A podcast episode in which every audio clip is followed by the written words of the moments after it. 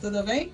A gente está aqui começando um podcast do QIP, o QI Podcast. Uh, hoje a gente tem convidados muito especiais. O tema é muito especial também, não faz muito sentido no momento que estamos vivendo hoje. Como está a viagem para Portugal em tempos de pandemia? Vocês acham que está totalmente bloqueado, que ninguém entra, ninguém sai? Não é bem assim. A gente tem dois convidados aqui que entraram em Portugal para vir trabalhar. É, contar um pouquinho da, da experiência deles para a gente. Não tinha falado antes, meu nome é Leonardo e estamos aqui para gravar esse podcast. Eu tô com a Leila. Quer falar um oi, Leila? Oi. Nossa, falou muito bem esse oi, muito obrigado.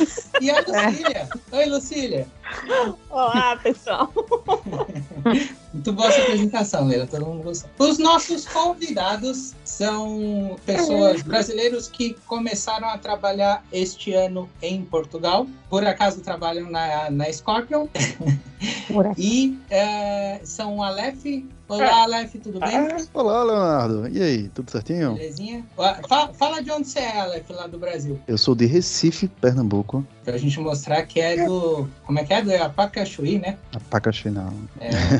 e a, aí a Luciana. A Luciana é de São Paulo. Oi, Luciana. Oi, pessoal. Oi, meu nome é Luciana, vim de São Paulo. Cheguei faz duas semanas no meio da, do, da pandemia. Estou no momento em lockdown, mas deu tudo certo. É, estamos gravando esse podcast no dia 1 de abril, mas eles vieram e estão em Portugal, não é mentira, não. Não é mentira. ah, a minha filha quer se apresentar. Oi, Isadora. Agora ela tá me ignorando. Já começou de, de novinha.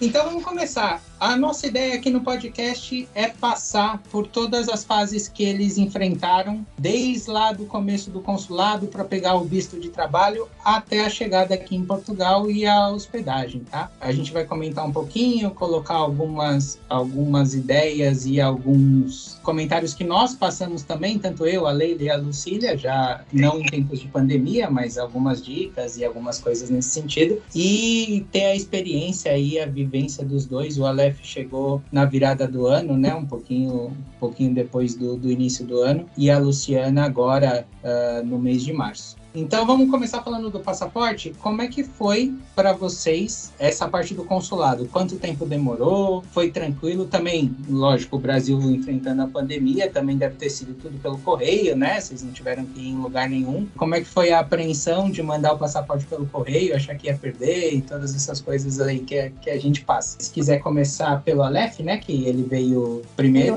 e aí depois a gente vai para o Luciano. Beleza, Leonardo. É, por incrível que pareça, quando eu vim para aqui para Portugal, não vim com visto de trabalho. Existem outras formas de chegar para Portugal, uma delas é o visto, mas quando eu vim para Portugal, pela demanda que a empresa que eu estava vindo pedia, não tinha tempo de fazer todo esse trâmite legal, de envio para correio, etc. O consulado do, do português fica em São Paulo e eu fico em Recife. Só esse trajeto de enviar documentação, tudo auxiliado por um, pelos advogados, não conseguia bater o prazo legal. Então, eu para eu chegar aqui em Portugal, eu recorri a outras formas de fazer isso. E através dela foi através do TechVisa. Um documento, além de vários outros. Claro, o processo fica um pouquinho mais chatinho, pouquinho tá? Em termos de documentação. Mas com isso eu consigo, eu consegui a entrada legal no país. Em vez de eu conseguir diretamente pelo visto de trabalho, eu procuro dar entrada diretamente à residência. É assim, só uma atenção aí, tá, Aleph? Que eu vou só complementar o que você falou. É, você uhum. não foi como turista, tá? Porque existe uhum. muito essa questão de como turista fazer manifestação Sim. de interesse. Não é o caso. O Aleph ele foi com Tech Visa, que pode ser pedido diretamente de Portugal. Ele foi com uma autorização de viagem como trabalhador. Então, quando ele chegou lá na imigração, ele apresentou que ele estava indo trabalhar no modelo Tech Visa e que a empresa já tinha gerado isso para ele. Tá? Então, é uma, é uma, coisa bem importante a ser colocada. É, o Tech Visa, na verdade, ele não vale para todo mundo, né? É para profissionais de TI, é um programa de, de Portugal ajudando as empresas a contratar pessoas estrangeiros que têm essa capacidade, tem essa, essa o país tem essa necessidade de mão de obra qualificada, né? E vai buscar em, em outros países, o Brasil é um deles. E aí o Tech Visa também é um programa que não são todas as empresas de TI que têm o direito ou que podem ter. Abrem-se, pelo que eu sei, e aí falando até da Scorpion que tem essa possibilidade da, do Tech Visa, existem períodos no ano em que abre essa candidatura para as empresas poderem concorrer ao Tech Visa. E aí o governo promulgando essa, essa, esse, esse programa, né, esse selo do Tech Visa para as empresas, as empresas conseguem, uh, mediante é, o pedido no CEF, trazer esses profissionais de uma forma mais rápida. Não é passando na frente, não é nada disso, porque existem uh, filas específicas. Tanto é que, por exemplo, para estudante, no período de agosto e setembro, todos os estudantes têm essa prioridade porque eles têm que começar as aulas e, e por conta disso, eles não estão passando na frente de ninguém, eles só estão recebendo a prioridade por conta das necessidades necessidades que Portugal tem, como por exemplo o início das aulas, e no Tech Visa, como por exemplo essa necessidade de mão de obra qualificada. Então a Aleph recebeu esse esse Tech Visa, o processo ele ele realmente é bem mais rápido, né? E aí ele conseguiu esse prazo, cumprir esse prazo que não conseguiria pelas vias normais, né? Aí a empresa ia ter que esperar um, um bocado mais. É, Com certeza.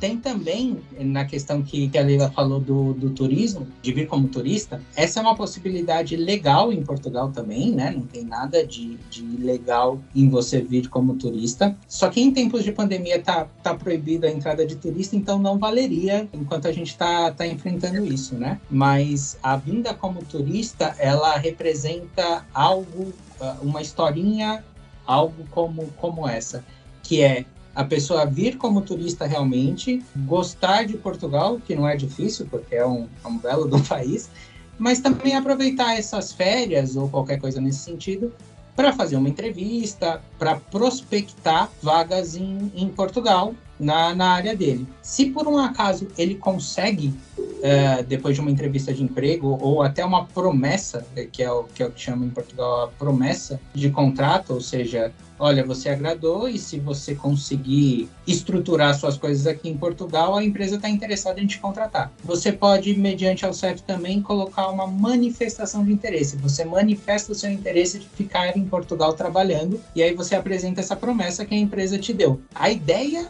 a história deveria ser rápido e aí já o CEF te responder, olha, se você tem essa vaga de emprego, se você tem essa promessa da empresa, vai lá, efetiva o contrato e a gente te dá toda a documentação para você ficar em Portugal. Antes da pandemia, demorava por volta de três meses para sair essa manifestação de interesse, o que por acaso também é um, é um limite máximo do, do tempo de turismo em, em Portugal, né? Então as coisas meio que batiam ou passavam um pouquinho ali na raspa do tacho, vamos dizer assim, mas, mas dava certo. Só que agora com a pandemia não pode entrar turista, então essa, essa modalidade da manifestação de interesse nem costuma ser ventilada mais pelas empresas, porque está inviável, né? Não, não daria para entrar. Vamos para a Luciana. Então, como é que foi o teu? O teu já foi diferente, né, Luciana? Você ter, você mandou pelo correio.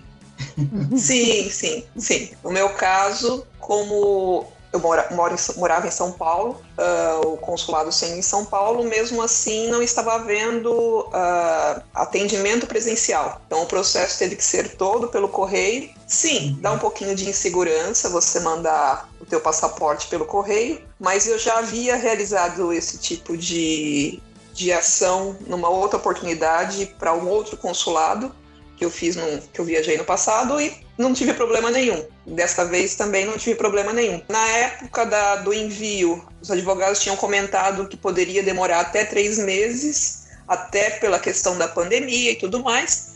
Mas, para nossa surpresa, foi, o processo demorou em torno de 40 dias. Eu enviei o passaporte, em torno de 40 dias eu recebi de volta. Foi, em São Paulo, foi... né? Que dizem que é em São Paulo, exato. Eu acredito que né, tudo tem um lado bom e um lado ruim. Né? O lado bom de ter iniciado o processo durante a pandemia foi que provavelmente a quantidade de pedido que eles estavam recebendo era baixa, então isso possibilitou com que o processo fosse mais rápido. Então, em 40 Sim. dias eu recebi o passaporte em casa direitinho, com visto, inclusive já com o agendamento do CEF já chegou o passaporte em casa com junto do passaporte veio uma folha impressa com a data de agendamento do, do CEF. Ah, foi, foi bem tranquilo. Falar, porque é, a gente tem recebido é. feedback também que o consulado já está mandando com o agendamento do CEF, né? Aí facilita, Exato. porque muita gente, quando chega em Portugal, tem que ligar para marcar o agendamento, fica horas no telefone, marca longe pra caramba a data, e aí é. esse novo jeito de enviar está facilitando bastante, né? Que não vai ser possível por causa da, devido à pandemia, né? Então acabei, de, vou, provavelmente vou perder a data. Mas o processo em si foi, foi bem interessante. Ah, mas assim, ó, só para você ficar tranquila, a, do, a advogada falou que todos os vistos foram prorrogados até o fim do ano a validade. Sim, sim, então, eu já vi aí. Por isso ficamos tô, tranquila. É, tranquila. Uma, é assim, uma grande diferença entre a Luciana e o Aleph, tá? A Luciana, o cliente dela, aceitava o trabalho remoto do Brasil. Então, ela, é. durante o processo de visto, ela já estava trabalhando, ela não perderia a oportunidade por isso. O Aleph não, eles queriam que estivesse em Portugal. Mesmo que fosse remoto, o remoto tinha que ser de Portugal. Né? Então, por isso que o dele teve que ser por esse processo mais rápido. E uma, uma outra observação: uh, no Brasil existem outros consulados além do de São Paulo mas cada estado tem um, um, um certo para mandar a documentação. Se eu não me engano, tem um que é mais perto do Recife, mas o Recife tem que mandar para São Paulo. É uma coisa meio que não faz sentido, mas é isso. É, mas eu acho que o Recife tem que ser direcionado para São Paulo. É, tem alguma coisa assim, mas existem outras unidades.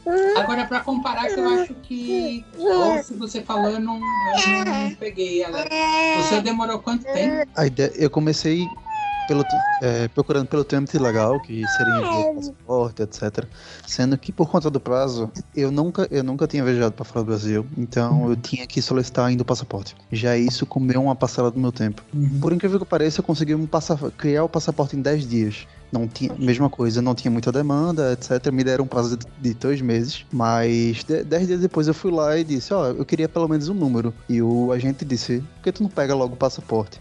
Foi uma surpresa, mas eu sei que isso não vai acontecer com todo mundo. Então, depois quando com o prazo já tá ficando apertado, com a ajuda da advogada, vi outras formas e foi essa forma do Tech Visa foi a forma mais tranquila de cumprir o prazo que a empresa estava me dando para pegar essa oportunidade. É, o, o Tech Visa, se eu não me engano, tem em 15, até 15 dias sai, né? Ele é, ele é bem rápido. Sim. É, porque o Tech Visa, a única coisa que precisa emitir é o PB4. Que é o, o Isso. Seguro de saúde, vamos dizer assim, né? Isso, é. e, e o seguro de saúde ele emitiu mais ou menos em 10 dias, assim, tudo feito online, tudo bem tranquilo. Outra coisa também era que, além do PB4, que isso já não era, não é pro Tech Visa específico, mas sim para viagem, era o, o certificado de vacinação de febre amarela, que precisava para vir para cá. Ah, é? Uhum. E o Você PCR, né? Acho que... Pra, pra mim não pediram, não. Febre amarela te pediram, Léo? Não era o PCR? Te, te, pediram. Pediram o PCR, pediram isso tudo, tudo isso no, no aeroporto. Passei Será um pouquinho é, de medo, mas aí é foi... por causa que você tá no Recife? Às vezes as quantidade, a, quantidade, a quantidade de casos aí é maior, às vezes é isso. Olha o preconceito com o Nordeste, ó, vamos reclamar isso aí. Eu não acho não, que é isso, mas o Nordeste não, não, não é endêmico com febre amarela, é, mas o que eu vejo é o seguinte, por eu não ter, por eu não ter o visto de trabalho, lá a pessoa que foi fazer a minha triagem com os documentos na hora da, do voo, ele provavelmente foi um pouquinho mais chatinho, tá? Ele foi pegar, ele pegou a do, toda a lista de documentos, assim, pegou o agendamento do CEF, viu o Tech Visa, levou lá pra dentro, validou, demorou um pouquinho mais, chateou inclusive até a fila que tava atrás de mim querendo colocar, mas no fim deu tudo certo. É, é, vocês vão entender uma coisa também de Portugal. O padrão de Portugal é não ter padrão. então, assim, no CEF, quando vocês forem, vocês vão ver que tá a pessoa lá do seu lado, o atendente tá falando uma coisa pra pessoa, você tá escutando aqui, e o atendente da tua frente que tá te atendendo tá falando outra coisa completamente diferente. Tá... Mas, e, não, ele vê o que ele quer ver. Eu vejo o que eu quero ver. E pronto. Mas olha, só falando da febre amarela, eu vim em 2018, eu tive que, que. Agora que eu tô com a pasta aqui, eu tive que comprovar a vacinação também da febre amarela. Ah, lá, então não é. Porque a Lucília que teve é um surto. Paulo. Sim, teve um surto, e, e, por isso que eu tava assim com a cabeça. teve um surto que, que teve que ser, todo mundo tinha que ser vacinado. E eu não fiz, não fiz escala, não fiz nada, foi direto. Mas aí a gente já foi entrando, o Aleph já foi falando do, da questão da alfândega, do, do aeroporto também, né? Como é que foi a, a compra de passagem sua, Aleph? Comprou uma vez só, tranquilo, direto para Portugal e chegou na alfândega? Não.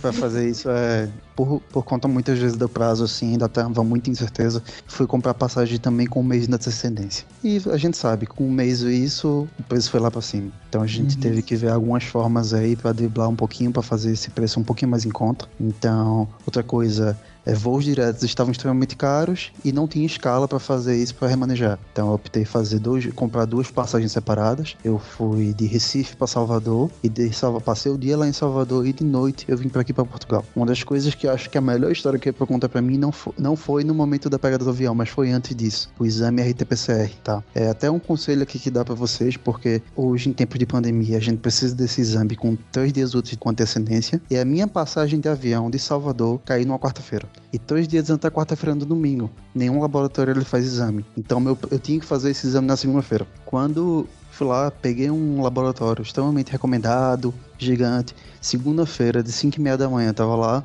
fazer o exame RT-PCR da Vidu. Beleza, fiz. Confirmei se aquele laboratório ele tinha regime de urgência, tá? Ele disse, não, tudo certo, a gente entrega, é 24 horas tu tá com, tu tá com teu exame. No outro dia, na terça-feira, eu viajaria na quarta-feira de manhã para Salvador. Terça-feira de, de 5 horas da tarde, quando eu olho meu prazo, quando eu chego na, no site, nada do exame. Aí bateu o primeiro desespero. Porque um dia anterior eu pensava, poxa, esse laboratório, esse laboratório de renome, ele não vai me deixar na mão. Tinha lá, eu tinha marcado o selo de urgência, porque o laboratório dizia, ó, oh, você tem algum tipo de viagem? Por causa que, como muita gente viajar, ele já tinha feito essa modalidade de urgência, que é para entregar no prazo de três dias. Tinha lá marcado mas chegou terça-feira de noite e não tinha nada. Ligava pro laboratório, o pessoal chamava. É, ligava pra central da rede, ele dizia que a minha data do, do exame era quatro ou cinco dias. Nossa. E aí a ideia é que a Aleph ia perder o voo. A Aleph tinha que viajar no outro dia e eu sabia que esse laboratório ele não ia me entregar, não vou expor aqui o nome do laboratório, mas aí aquele negócio. A gente não precisa de dinheiro, a gente precisa de amigos, amigos certos. Tenho vários amigos que são médicos. Eu tinha, eu tinha alguns amigos que são médicos, fui falar com eles, eles dizem, ó, oh, eu conheço uns donos de laboratório, me passaram esse número, ligava pro WhatsApp, liguei para um dono do laboratório, ele disse, ó, oh, cara, eu faço esse exame, sendo que meu laboratório já fechou. E quem faz o exame não sou eu, é um motoboy que ele faz ao vivo. Quer tentar? Eu posso ligar para ele e ver se ele consegue é, e consegue fazer alguma coisa, a gente abre só pra tu. Eu, poxa, me dê esse número, liguei pro nome do cara cara, o cara já tava em casa. Por sorte, ele, ele não tinha cronograma pra noite. Liguei pra ele, negociei. O cara veio pra minha casa. Eu fiz o exame na terça-feira à noite, de 8 horas da noite, mais ou menos. E fiquei ao tempo todo esperando o resultado. Esse cara, esse cara do motoboy, ele voltou pro laboratório. Geralmente, esses laboratórios, o que, é que eles fazem? Eles escolhem o exame de dia e processam todos à noite, de madrugada. Então ele voltou pro laboratório, botou para colher e de meia-noite e meia saiu meu resultado no site, eu pude imprimir para no outro dia para ir dormir, pegar o exame e entregar lá, tá? Outra coisa que eu não descobri que tinha também anexar o passaporte, não sei se foi, mas a minha via da RT-PCR, ela também foi em inglês e tinha anexado lá o número do meu passaporte. E assim eu consegui viajar. Foi um Mas, pouquinho. Tipo, aquele... na quarta-feira para viajar, você chegou a entrar no site do outro laboratório para ver se talvez tinha lá? Cheguei, não, não tinha. O Nossa, site do laboratório só vai entregar na quinta-feira. Eu tava lascado. É. Eu achei que você tinha amigos designer gráfico para fazer um, um laudo para você. Também não, é um amigo, foi... se for bom, é um amigo interessante de ter também. Mas esse foi o susto. Mas agora pediu o reembolso né? porque eles não entregaram no prazo? É, é, consegui fazer o reembolso depois de bastante briga com meus familiares lá do Recife, tudo indignado, vem com sangue nos olhos ali para reembolsar o valor. Mas aí é o já tinha passado o prejuízo se tivesse ou não depois. Qual a minha recomendação para vocês, quem for viajar assim? Que foi uma coisa que quando na segunda-feira eu deixei de lado. Na segunda-feira eu tinha marcado para dois laboratórios, mas como eu tinha marcado um de renome, o maior, poxa, esse pequeno aqui não vai, não vai botar aqui, não vai me deixar, né? Não vai precisar. Terminou que ele me deixou na mão. Então, por dia das dúvidas, se eu fosse fazer uma próxima vez, eu teria feito dois exames. Pagando um pouquinho a mais, mas ter essa certa segurança. É, tem que ver uhum. também, porque isso é, é, muito regional, né? Em São Paulo tem um laboratório que foi até o Léo fez para viajar, porque o dele era pior quando ele foi. Ele o voo era na segunda, então todos os dias era justamente o fim de semana. E aí eu consegui um laboratório que também foi por indicação da minha prima que trabalha no aeroporto, que ela me passou o laboratório que fica dentro do aeroporto, só que eles têm uma unidade fora, que é metade do custo. E esse laboratório eles entregam até o dia seguinte, 7 horas da manhã, não importa se é dia útil ou não. É, o problema é o custo mesmo, né? Porque aí, por causa da sua necessidade, eles aumentam o custo. Mas fica a dica também, como você falou, esses que fazem pro aeroporto, para as companhias aéreas, eles costumam entregar, e é que nem você falou, processo é de madrugada, então eles costumam entregar, não importa a hora que você faça, no dia seguinte, às 7 horas da manhã, já está pronto. Inclusive, eles associam ao número do seu voo. Então, você, como eles estão lá trabalhando no aeroporto e tal, fazem para ground, né, para o pessoal de terra, para o staff, para os funcionários, eles também fazem para passageiros, só que aí eles cobram um pouco mais, mas eles associam com o voo, então eles têm ideia, sabem quando que o voo vai sair e é garantido que você vai ter lá o papel. Inclusive, eu tive que, quando eu fiz, eu tive que ir no aeroporto numa papelaria ali, qualquer coisa aberta, para imprimir, porque ele falou assim: olha, quando você chegar em Portugal, eu recomendo que você tenha esse papel na mão. Você não vai mostrar no celular, não, que o cara vai encasquetar contigo. Imprime isso. 16 reais uma impressão. Aff, Maria. Nossa, vai sair de ouro.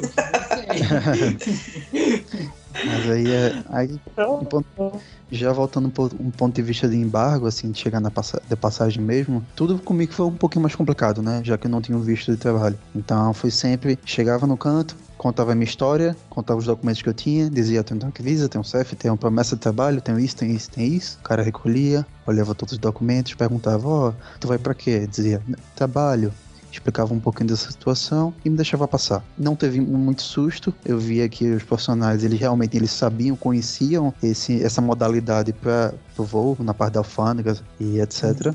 Quanto a isso, não, foi, não teve muito susto. Boa, é, a alfândega foi bom, então. E no seu caso, Luciano, também tem o PCR, né? Três dias antes, isso é, é a, o padrão aqui. Aliás, é o, é o padrão de, de viagens mesmo, né? 72 horas. Mas e na alfândega, como é que foi? Foi tranquilo? Como é que é? Tranquilo, no meu caso foi fiz o PCR nesse lugar, né, no, nesse laboratório do aeroporto. Inclusive, ele faz hoje em quatro horas. Se você chegar no aeroporto, em quatro horas o resultado sai. E dependendo da companhia aérea, você tem desconto. Eu tive desconto, eu fiz um dia antes em outra unidade, tive desconto pela companhia aérea. E no meu caso, por estar com é, Vale, que um dos motivos ir mesmo no meio da pandemia, porque como eu comentei, eu estava trabalhando remoto, então não teria necessariamente né, a, urgência de vir, mas eu optei por vir porque meu visto ele iria vencer e com o visto válido desde São Paulo até eu chegar aqui em Portugal. E aí eu dei sorte de na fila que eu estava em São Paulo de fazer amizade com um rapaz que estava viajando sozinho e fez a mesma rota que eu e ele era cidadão português, tinha cartão cidadão. Eu fui tratada exatamente igual a ele, não tive problema nenhum. Eu mostrava o visto de trabalho e não tive... vim pela França né? E aí falando um pouco de passagem, aí sim eu tive problema, porque como eu comprei a primeira passagem direto para Portugal, porque, né, tava me mudando para Portugal, a primeira coisa que mulher pensa é malas, né? Como é que eu vou levar minha vida em uma mala, né?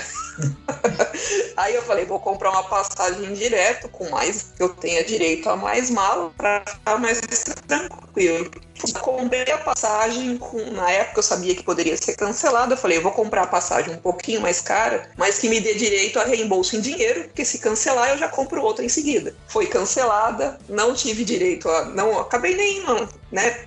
Veio o reembolso em voucher, mas o reembolso eu recebi ontem, pra vocês terem uma ideia. O que eu fiz? Tive que correr atrás de uma outra passagem e porque não tava mais, Portugal não tava aceitando voo direto, então eu tinha que fazer escala. Então olhei quais eram os países que estavam aceitando brasileiro, qual que era a possibilidade e resolvi pela Holanda. Então comprei a passagem pela Holanda. Quando foi e aí vi todos os pré-requisitos para a Holanda, a Holanda exigia dois PCR, um 72 horas e o outro 4 horas, é, um PCR e um, um teste rápido até duas até quatro horas antes de embarcar. Então eu já estava preparada para fazer, como no aeroporto tem um laboratório que faz o teste rápido, estava tudo tranquilo. Minha passagem era para o sábado, quando foi na quinta-feira de manhã, a passagem foi cancelada. Aí cancelaram a minha passagem e automaticamente eles me mudaram a minha passagem para para duas, é, tipo, dez dias depois, mas para a França, pela França.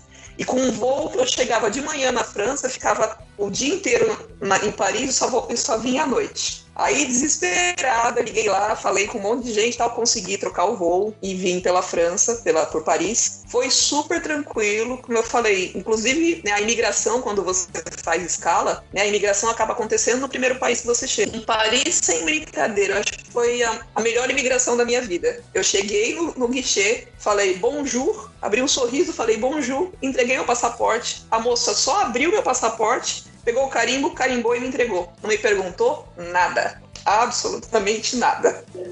Foi olha, assim. Se você tivesse falado good morning, ela não tinha facilitado tanto. Ela não. Exatamente. É, sabe que quem me deu essa dica foi a, a moça quando eu tava tentando trocar a passagem para França. E aí a moça foi super gente boa comigo, que ela falou: "Não, eu vou tentar te ajudar, tal, e busca de lá para cá para conseguir encontrar uma passagem porque eu já tinha reservado o apartamento, eu já ia, gastar, já ia perder dinheiro se eu fosse 10 dias depois, né? A moça foi super gente boa comigo. Aí ela me deu a dica. Ela falou: olha, eu vou te falar uma dica. Quando você for em Paris, mesmo que você não fale. Eu falei, falei, poxa, eu não falo francês. Eu sei que Paris tem um problema com quem fala, com você falar inglês com os parisienses, né? Que eu já estive, já, já estive lá, já tive, já, já, vivenciei isso. Aí ela falou, vou te dar uma dica. Chegue com um sorriso no rosto e dê, fala o primeiro, o primeiro cumprimento em, em francês que isso vai te ajudar. Dito e feito, não tive problema nenhum. Foi a minha, foi a imigração mais simples que eu fiz na minha vida. e deu tudo certo. E aqui em Portugal a mesma coisa. A única questão que eu tive aqui em Portugal é, justamente por eu estar vindo do Brasil. E aí eles só pegaram o passaporte, viu que eu era estava a trabalho, perguntou o endereço que eu ia ficar, o meu telefone e que em qualquer momento a DGS poderia vir aqui uh, para verificar se eu estava de fato em quarentena. O que está acontecendo é que todo dia me ligam, e aí ligam em horários, não tem um horário certo, às vezes é de manhã, na hora do almoço, à noite, não tem horário correto. Eles me ligam para saber se eu tenho algum sintoma e se eu estou dentro de casa. E cada dia eles fazem uma pergunta aleatória. Tem dia que eles me perguntam se eu tive contato com alguém antes alguém com Covid antes de viajar, qual foi o momento que eu fiz o exame, se eu estou trabalhando remoto ou não. Cada dia eles fazem um, uma pergunta aleatória para ver se a, se a história é, corre, é verdadeira, mas em termos de imigração. Em algum momento foi... você não atendeu? Não, eu fico com tele... não, eu fico o telefone o tempo inteiro comigo para não ter problema. hoje, hoje em especial, que é 1 de abril, você podia não atender e ver o que acontecia. Isso é 1 de abril, tô aqui em casa. Já me desligaram de manhã. Dia que eles ligam no finzinho da noite. Hoje eles me ligaram de manhã. Ou pra ver se eles aparecem em casa, né? E você fala assim: não, eu não atendi porque eu tava meio carente, queria ver pessoa. você sabe que essa, é, é, essa coisa. Às vezes eu, eu vejo a questão da tecnologia, né? Queira ou não queira, a gente sabe que rastreamento existe. Né? E eu já tô com o telefone em Portugal, eu prefiro ficar dentro de casa, né? Prefiro evitar evitar o estresse. É, evitar, sabe? E aí, nessa, nessa chegada, você acabou já falando, Luciana, que, não, que foi super tranquilo, que entrou. Aleph, você, você sentiu que, aonde eu quero chegar perguntando isso, é dúbio? Porque eu já ouvi pessoas dizerem que, ah, eu cheguei, falei que era brasileiro, me trataram meio mal, eu senti um certo preconceito as pessoas são muito secas, muito grossas, de fato. E aí eu posso falar por experiência própria. O português é uma, talvez até mais no norte do que do que em Lisboa, mas o português é um, é, tem uma cultura de preto no branco, de simples assim. Então, é isso, é isso, não é isso, não é isso. Ô, Léo, desculpa, um café, desculpa te... Eu não pego. É, desculpa te cortar, mas eu acho que o problema não é nem o português, é meio um padrão europeu. Mas, na verdade, o que mais chama atenção é o brasileiro. Na verdade, o brasileiro é cheio de desculpa, é cheio de se explicar e tudo com um sorrisinho. A gente dá muito detalhe, a gente fala muito. É o europeu, em geral, geral, uhum. sim, o europeu em geral fala: não, posso? Não, não pode. Não tem aquele não, mas por que eu não posso? A gente tem não, uma senhora, não pode por causa disso, disso, disso. Não, eles são preto no branco mesmo, acabou, acabou, pode, não pode e acabou. Não tem é, aquele tipo, mais posso por quê. sentar aqui? Não, não pode. Não. Mas tem cadeira, por que, eu não posso sentar? E, aí, e não tem frescura quando ouve o não, né? Exatamente. O português que ouve não, levanta e vai embora, né? Agora a gente fica com aquela cara de paisagem, tipo, mas por que não? Esperando, né? Um por que não? Se é um restaurante, ele, ele não leva mal. Tipo, não pode sentar não. aqui, ah, talvez porque esteja reservado por alguma pessoa e não sei o que, não pode.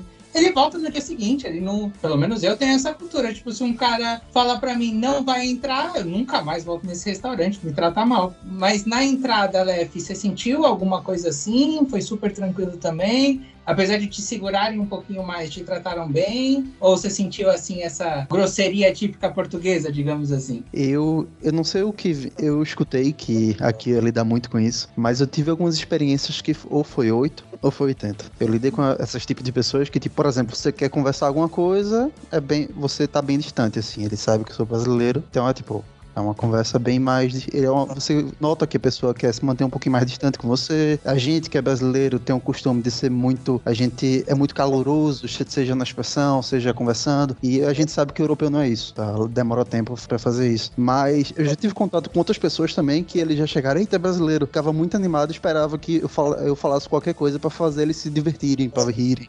É, senti também isso aí, que eles esperavam, ah, poxa, tu tá aqui, vem me animar, tá ligado? Você é uma pessoa alegre, você vai trazer alegria pra aqui. Eu já tive muito isso. Seja no Você ambiente. É uma piada.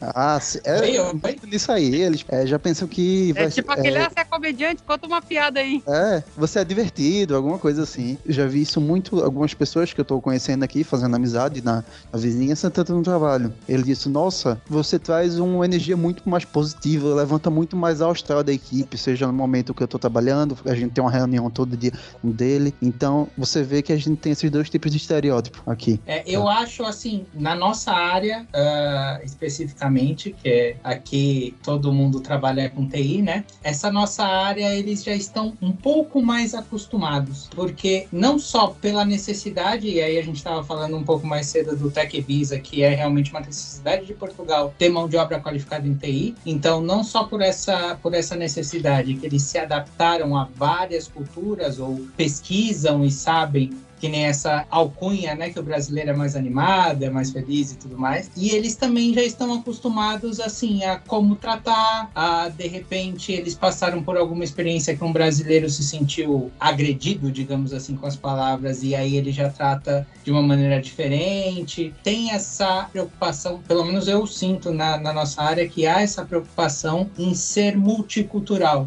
em perceber as pessoas. Ah, veio um alemão trabalhar conosco, ele é um pouco mais sério e tal, vamos tratar ele mais sério. Veio um inglês, veio um brasileiro, veio um indiano. Eles têm esse contato com várias pessoas diferentes. Já um português que sempre viveu em Portugal ou na região do mais centro velho. de Portugal, mais velho, tem uma história até que eu e a Leila fomos lá pro norte, para uma aldeia. Ficamos até. Aí você ia sentir frio, viu, Luciana? Porque era uma casa de pedra e aquela. Nossa, pedra... deve ser bem gelado. Nossa senhora. Eu não consegui dormir. Tinha que dormir com aquecedor, mas se fosse o aquecedor a óleo, que era o mais forte, não podia dormir com aquecedor a óleo, porque podia correr o risco de incendiar a casa, então tinha que deixar desligado. Nossa, foi, foi uma noite daquelas. Mas aí tinha um senhor muito mais idoso ali, vivia na, na aldeia, e me contou uma piada de brasileiro, tipo, criticando o brasileiro. E deu muita risada e esperava que eu risse também. Eu ri porque é pra manter a educação ali, mas eles fazem sem maldade nenhuma, é o que me parece, né? A gente já escutou histórias realmente de, de preconceito, preconceito mesmo. Não faz muito tempo, inclusive, houve uma notícia, uma cena ali de nas escolas que picharam os muros e agrediram brasileiros.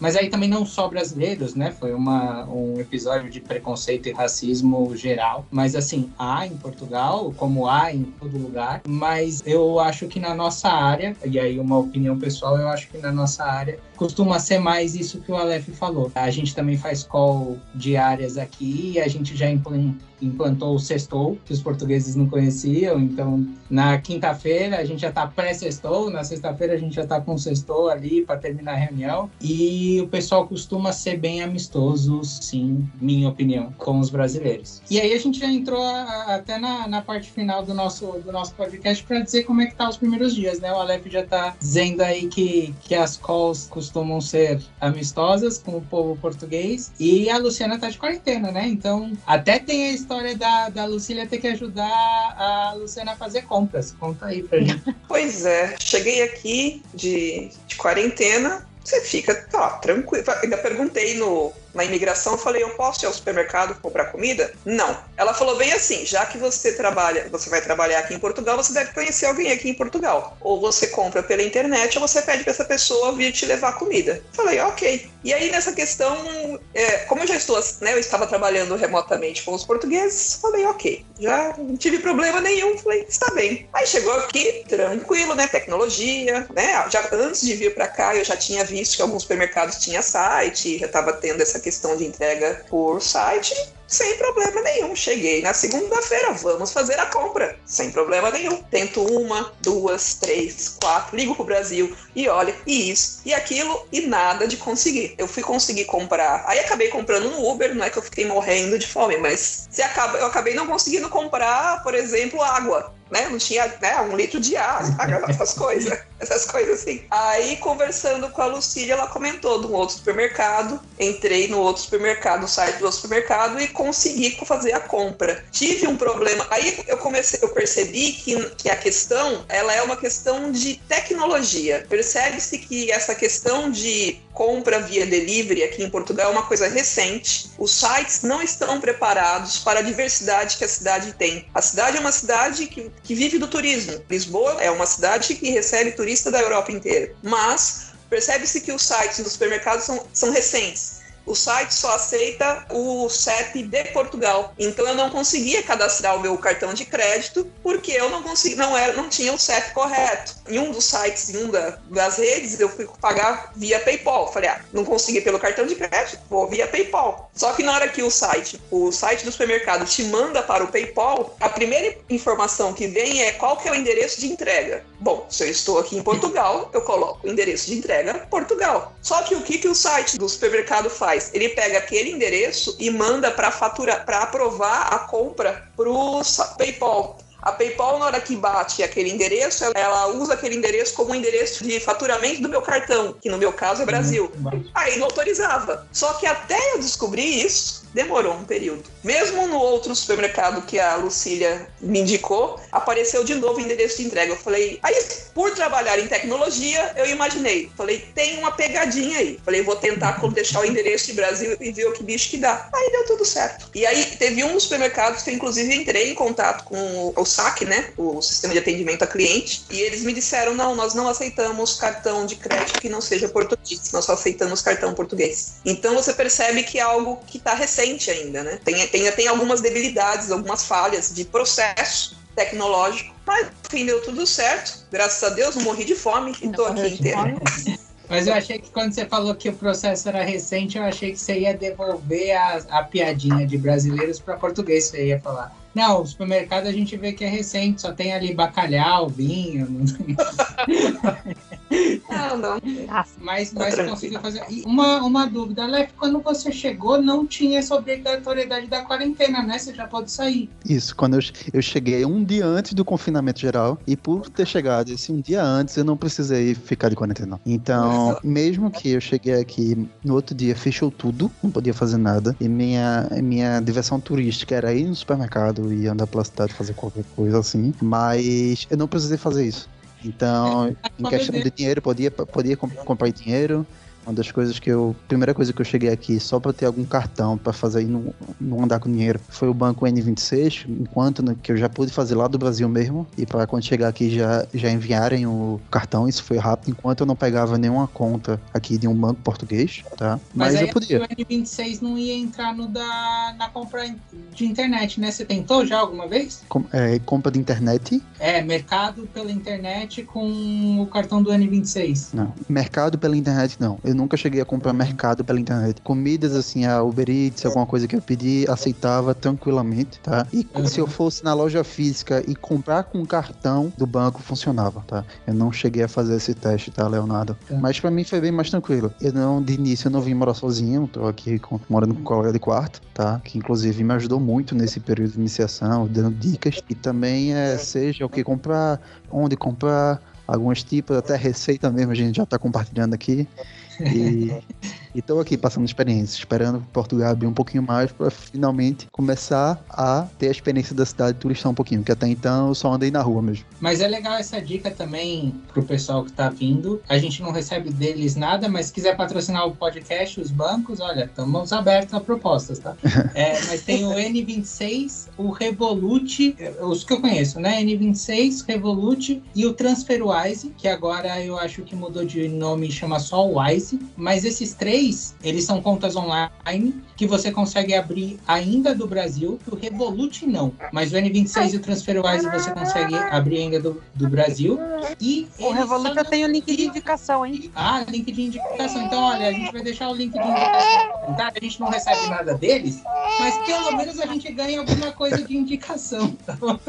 E aí, você não consegue receber cartão no Brasil, eles não enviam para o Brasil, mas você pode pedir, e aconteceu até com um outro colega nosso que também trabalha na Scorpion, o Luiz, ah, que ele abriu já a conta no TransferWise, ele já tinha o TransferWise no Brasil, e aí assim que ele chegou em Portugal, como ele estava sem cartão, ele pediu o cartão da TransferWise para o Brasil, para Portugal, que aí em Portugal a a Wise, né, agora entrega. E aí ele recebeu, acho que em questão de três, quatro dias, e aí ele já tinha um cartão que poderia usar em qualquer lugar aí em Portugal, porque ele é aceito fisicamente, né? Agora a gente tem essa, essa questão da Luciana que a internet do- dos supermercados não aceitam. E o que não tem, que é comum no Brasil também e não tem em Portugal, ou pelo menos eu ainda não vi, tá, tá começar agora com o Globo e Uber Eats, mas não tem nada em- é nessa questão de, por exemplo, que a gente tem aqui o iFood e, a, e o Rappi, que você compra literalmente qualquer coisa pela, pelo aplicativo, né?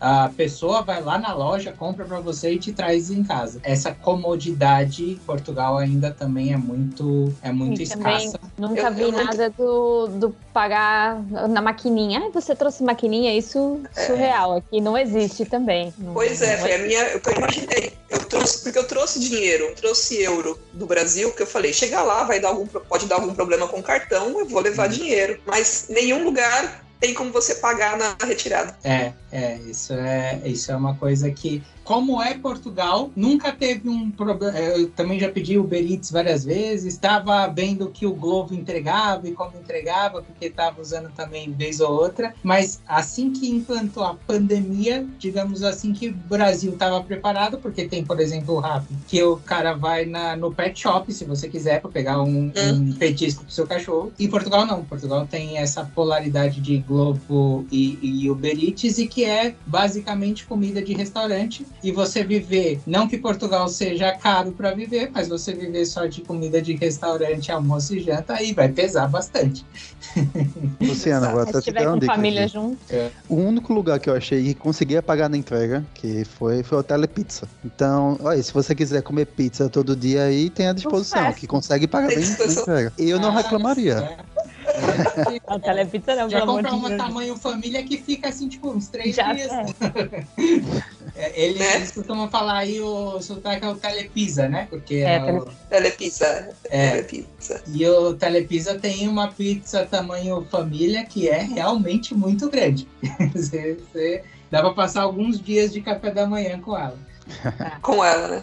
Com ela. Então, pessoal, eu acho que a gente já está aí com, com um pouquinho mais de uma hora de podcast. Eu acho que deu para passar por todos os temas que a gente tinha proposto passar. Deu para conhecer um pouquinho de como tá essas viagens em tempos de pandemia. Não é só repatriamento, né, de lá para cá e de cá para lá. Pessoas com visto de trabalho e com visto de estudante ainda conseguem ir para Portugal, um pouquinho mais difícil, lógico. Voos diretos são escassos e costumam ser sempre cancelados 48 horas antes do voo. Mas você vindo por, por Paris, né, pela França, por Amsterdã, pela Holanda, ah, até pela Alemanha. Holanda, Holanda fechou. Holanda também? Parece que agora é só França, Suíça e tem mais um. Mas Holanda fechou.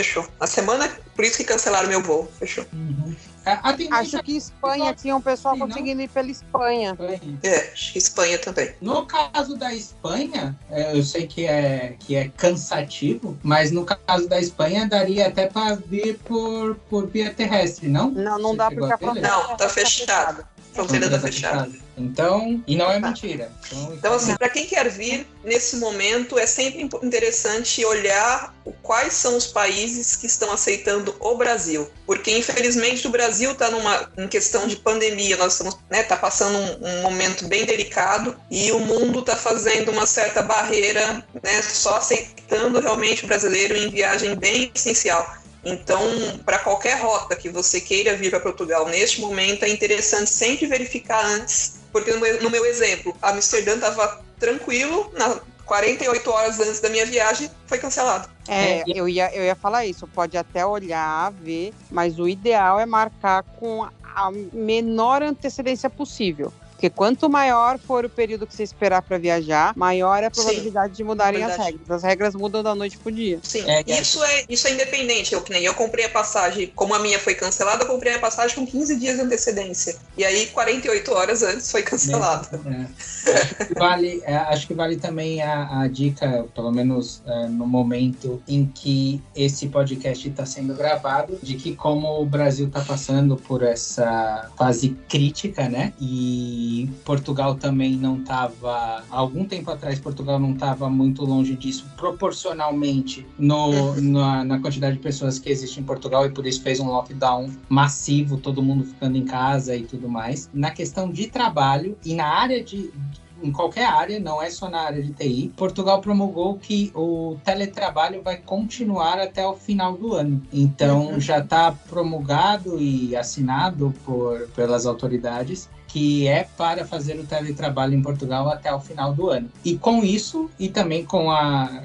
com a conscientização pelo momento que nós estamos passando, aumentou em muito a permissão, digamos assim, né, que até o Aleph não teve, que a Leila estava contando a história que precisava estar em Portugal mesmo trabalhando de casa. Essa conscientização das empresas portuguesas está mudando um pouco. A gente já tem casos de, de prospectar e de oferecer profissionais brasileiros que podem ficar no Brasil e aí, pelo menos até o final do ano, ou cuidar desse processo com um prazo alargado de até o final do ano, pensando em eles virem para Portugal só em 2022, que é o que faz sentido, porque se essa lei está promulgada que vai ter que trabalhar em tele teletrabalho, e o teletrabalho é o termo usado por Portugal para home office, tá? Entenda-se, home office é a mesma coisa. Não faz sentido a pessoa viajar para Portugal para ficar dentro de casa, né? Então eles estão permitindo que, que trabalhe de Portugal, e aí já é uma, uma dica e uma possibilidade para quem está escutando o podcast e está procurando no emprego em Portugal, a chance de que esse, de que consiga e, e ainda permaneça no Brasil é muito grande. Então eu queria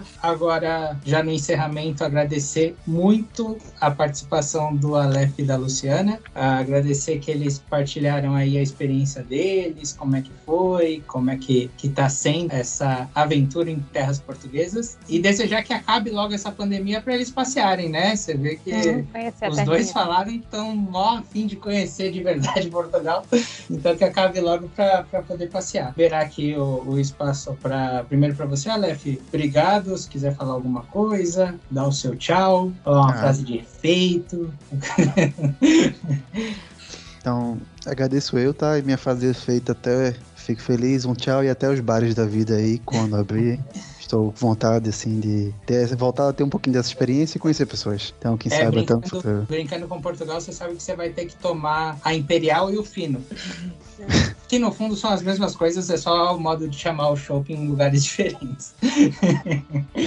É, quando eu tenho aqui, quando eu cheguei, eles são muito vinho alcoólicas até, que já não é tão. Eu sou muito mais de cerveja. Mas uma coisa que eu gosto de dizer aqui é que pra bebida é aquele ditado, né? Pra bebida você pode sair sem dinheiro, que as pessoas. Pra ficar bêbado é de graça. Então as pessoas, eu vejo e para mim as pessoas ofereceram muito é provar outro, outros gostos e até então eu tô adorando isso, por causa que tem uma variedade muito maior, seja de vinhos, seja de cerveja que eu não encontrava lá no Recife lá no Brasil. Não, principalmente o vinho, o mercado de vinho português, ele é extremamente extenso. Não só a produção nacional, quanto a dos, dos vizinhos aí, de Itália, França, Espanha. E muito barato. A oferta é. Você tem vinho premiado no mercado a dois euros e meio, três euros, e tá ali mesmo Você não precisa nem conhecer tanto porque tá ali mesmo enquadrado. Olha, esse vinho foi premiado, compra ele que é bom. E aí você começa a brincar. É isso. Então, Luciana, muito obrigado de novo pela participação. Tá mais mais recente, né? Então tá, tá uhum. notícias saídas do forno aí de, de como foi a, a viagem para quem precisa saber, né? Eu que agradeço aí a, a, a, oportunidade e queria deixar aí como, como uma frase de efeito, não seria nem uma frase de efeito, mas nesse momento de pandemia que nós estamos vivendo, onde tem tanta notícia negativa, onde tem tanto pessimismo, deixar claro que as coisas podem acontecer, né? Eu encontrei um trabalho na Europa em plena pandemia,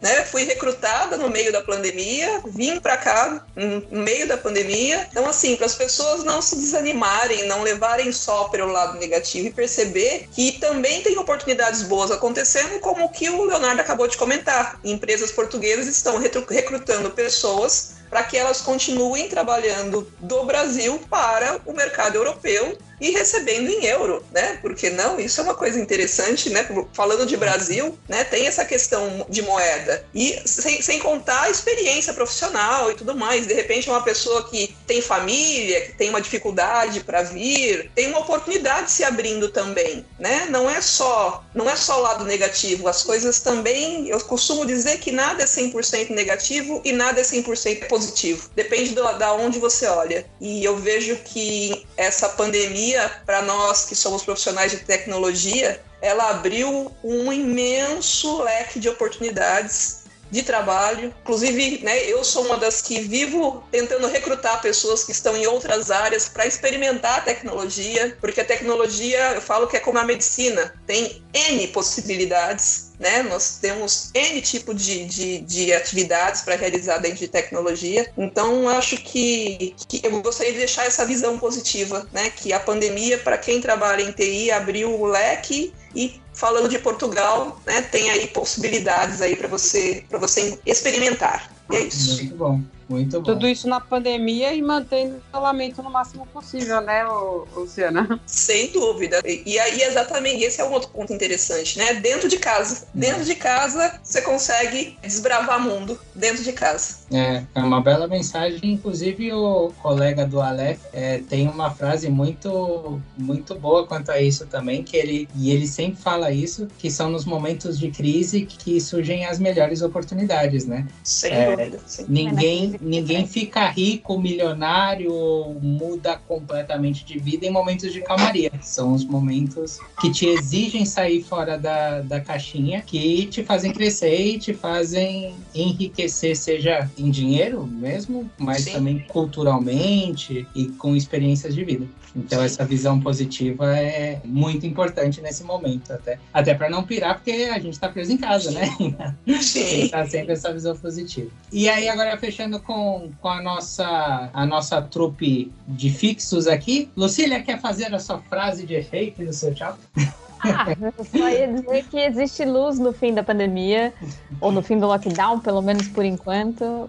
Dá para enxergar, assim, meu marido conseguiu trabalho no meio da pandemia, não é na área de TI, mas as coisas estão acontecendo, as possibilidades estão voltando. O que eu percebi muito diferente da, do primeiro lockdown para o segundo lockdown é que no primeiro a gente realmente, se vocês estão reclamando ou notando a dificuldade de compras, a dificuldade das empresas em se adaptarem na via online, vocês precisavam ter visto o que foi o primeiro lockdown. A gente não conseguia absolutamente comprar nada. Era só mesmo o supermercado, as coisas eram super difíceis de conseguir. Hoje em dia você entra no site da Decathlon, sei lá, se precisar de qualquer coisa, um veterinário, um pet shop, um dentista, você consegue. No primeiro lockdown isso estava super difícil de conseguir. E o Portugal tem se adaptado. O segundo lockdown foi muito mais confortável, porque a gente já estava sendo preparado e vamos ficar assim até o fim do ano não em lockdown, mas em trabalho, né, em teletrabalho. E a gente tem se adaptado a isso e, e tá indo bem. Eu, eu, vejo que, assim, muito diferente do que a gente tinha em São Paulo, das ofertas de, de negócios, mas as coisas estão acontecendo. E existe vida,